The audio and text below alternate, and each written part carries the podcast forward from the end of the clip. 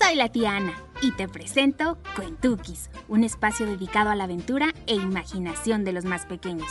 Y para los que ya no son pequeños, un recurso divertido para abordar diversos temas o simplemente recuperar su imaginación.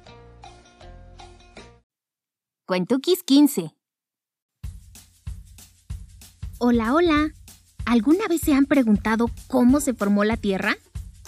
La ciencia dice que la Tierra fue arrojada después de una gran explosión que hubo en el universo.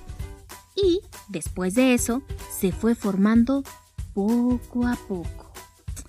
Pero yo creo que recibimos ayuda de alguien. ¿Saben de quién? ¡De Dios! Sí, de ese Dios todopoderoso del que nos platicó la mamá de Ana y que nos regaló a Jesús. ¿Quieren escuchar cómo nos ayudó? Pues a ponerse cómodos y escuchemos nuestra siguiente aventura. La creación. En el principio, después de la gran explosión, la Tierra era tan solo una esfera obscura, desordenada y vacía.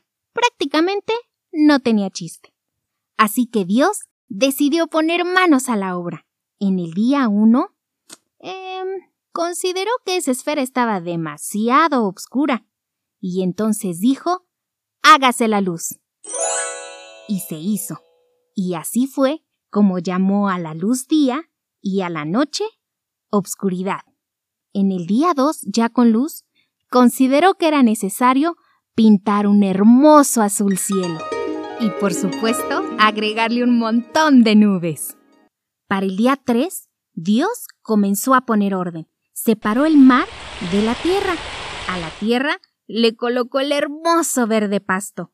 Y entonces comenzaron a aparecer las plantas, árboles frutales y todas las flores con todos esos hermosos colores y olores también.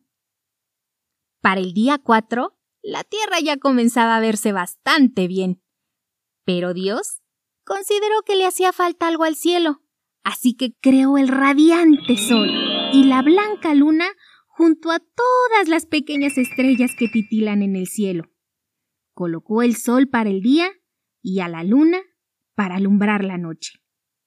Para el día 5 la tierra era hermosa, pero no había nadie que la disfrutara.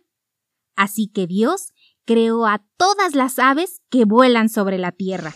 Las águilas, los patos, los pericos, las garzas, a todos esos animales con alas, los creó. Además, consideró que era momento de llenar de vida al mar. Así que creó a los pulpos, los delfines, las ballenas, las tortugas, los peces, a todos los animales del mar, también los creó. Para el día 6 ya tenía vida el cielo y el mar. Era momento de colocarle vida a la tierra firme. Así que Dios creó a las jirafas, los elefantes, los tigres, los monos, las cebras, los caballos, chapulines, mapaches, perros, gatos, iguanas, ranas. Ah, a todos esos animales también Dios los creó. Ya estaba casi todo terminado. Solamente le hacían falta los humanos. Así que Dios nos creó a nosotros. Las primeras personas que habitaron la tierra se llamaban Adán y Eva.